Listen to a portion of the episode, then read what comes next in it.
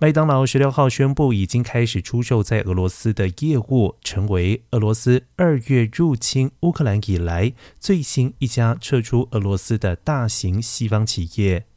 麦当劳在俄罗斯经营三十二年，共有八百五十家门市，雇佣了六万两千人。这家素食巨擘指出，撤出俄罗斯的原因是俄乌战争引发人道危机，使得麦当劳继续持有俄罗斯业务不再可行，也不符合麦当劳的价值。